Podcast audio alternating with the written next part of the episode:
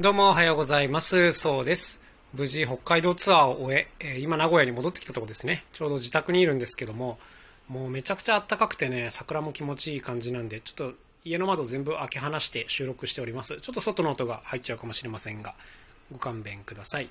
さて今日はですね、おもてなしとは何だろうっていう、まあ、こういう話をしてみようかなと思うんですけども、まあ、あの4泊5日でね、北海道ツアーに行ってきたんですね。で、いろんな子ども劇場さんというところを回るツアーでして、4日間連続公演をしてきたんですね。で、子ども劇場さんっていうのはですね、まあ、こちらでも何回かお話ししたことがあるんですけども、あの、演奏会が決まるまではめちゃくちゃ時間がかかるんですけども、一回決まるとね、もうものすごくこう丁寧におもてなししてくださる感じがあるんですね。で、今回は結構夜の公演が多くて、午後そうですね、3時とか4時に現場入りして、夜の6時とか7時からスタートっていうのが多かったんですけども、こういう時間帯の公演になるとですね、えーと、小夜食というのを用意してくださるんですよ。小さい夜食と書いて小夜食なんですけども、はい、あの、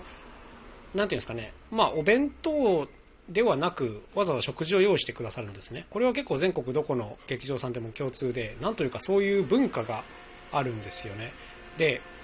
あの、こういう食事を用意してもらうのって本当にありがたくて、で、しかもなんかこう、劇場ごとにこう、外の音がうるせえな、すみません。劇場ごとにすごい工夫を凝らして用意していただくんで、それがちょっと楽しみでもあるんですけども、あのー、家事はですね、チェックリストっていうのがありまして、お仕事が決まるとまずお送りするやつにね、チェックリストがあるんですけども、そこにこう家事からのお願いというのがたくさん項目があるんですけど、その中の一つにね、食事についての項目があるんです。それ何かというと、まずアレルギーはないっていうのを伝えるのと、あと演奏前にたくさん食べると、ちょっと差し支えるので軽めにしてくださいっていうこういう文章があるんですよ。で、あの、これはまあもう本当に言葉通り正直に書いてるんですけども、なんか唐揚げ大盛り弁当みたいなの食べちゃうと、ちょっと演奏中に集中しきれないところがあってですね、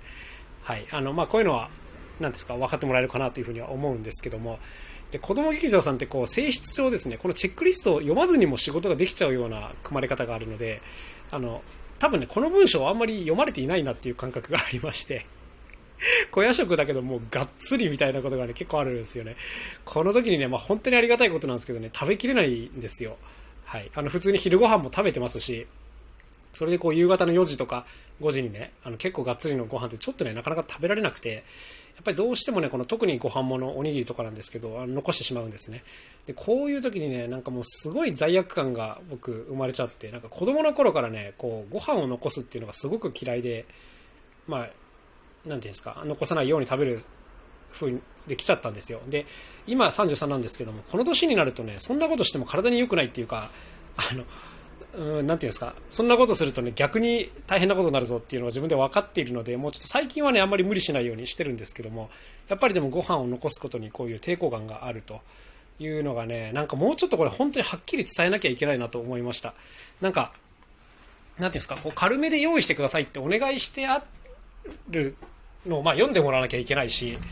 なんていうんですかね、こうやっぱ、お弁当とかだったらまだそんなに罪悪感がないんですけど、わざわざこう作ってくれて多分手間暇かけて持ってきてくれたやつをね、あの、食えませんって言って残すのがどうにもこうちょっと忍びないというか、申し訳なさが出ちゃうなっていうことでね、これちょっと今回の反省点だったなというふうに思っております。あの、たくさん、本当にたくさんをやめてくださいっていうのをもっとはっきり伝えなきゃいけないっていうね、これ大きな反省点だったなと思いますね。あの、もしね、自分がこう呼ぶ側の人間だったら、やっぱりこう美味しいもの食べてほしいという気持ちは当然ありますしね、なんか、それがおもてなしっていう風になるかもしれないんですけど、やっぱこう、状況によっては、な相手に罪悪感を持たせちゃうっていうね、ことが普通にあるので、なんか食事の手配って本当になんか自分がもしやる側だったら気をつけなきゃいけないよなというふうに思いましたね、これは。うん、なんか、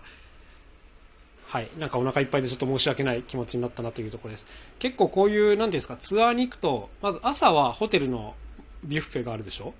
で、昼ご飯も結局外食で、で、夜ご飯も外食なわけですよ。もうなんていうか、外食外食外食になっちゃって、結構なんかカロリー肩になる感じがあってですね、うーん、まあ、小夜食があるって分かってれば昼ご飯を抜くっていう手もあるんですけども、まあ、ただそれにしてもね、夕方夜食みたいになるのもちょっとバランス悪いんで、うん、ちょっと今回のはそこがミスったなって、まあこれ自分の反省点ですね。はい、というところですね。なんか食事に関しては本当にね、なんかどこまで気を使うのがいいのかっていうのはちょっと、なんか、このおじさんになってもっと考えなきゃいけないなと思うようになりましたね。昔は、たくさん出してもらえて嬉しいで済んでたんですけども、もうリアルに食べられないんですよね、そんなに。そう、食べられない人にたくさん出すのはちょっと、あの、なんていうんですかね、良くないなっていう、まあそんなことを思ったツアーでございました。はい。他は全部楽しかったです。素晴らしい公演になりました。ということで、おもてなしって何だろうという、そんなテーマでお届けしていました。さて、最後に少し宣伝ですね。えー、新しいアルバム、春の風に乗せてというのを作りまして、これが絶賛予約受付中でございます。5月19日までにご予約いただくと、えー、特典がついてきますので、ぜひご覧ください。概要欄にリンク貼っておきます。それでは今日も一日頑張っていきましょう。また明日お会いしましょう。さようなら。そうでした。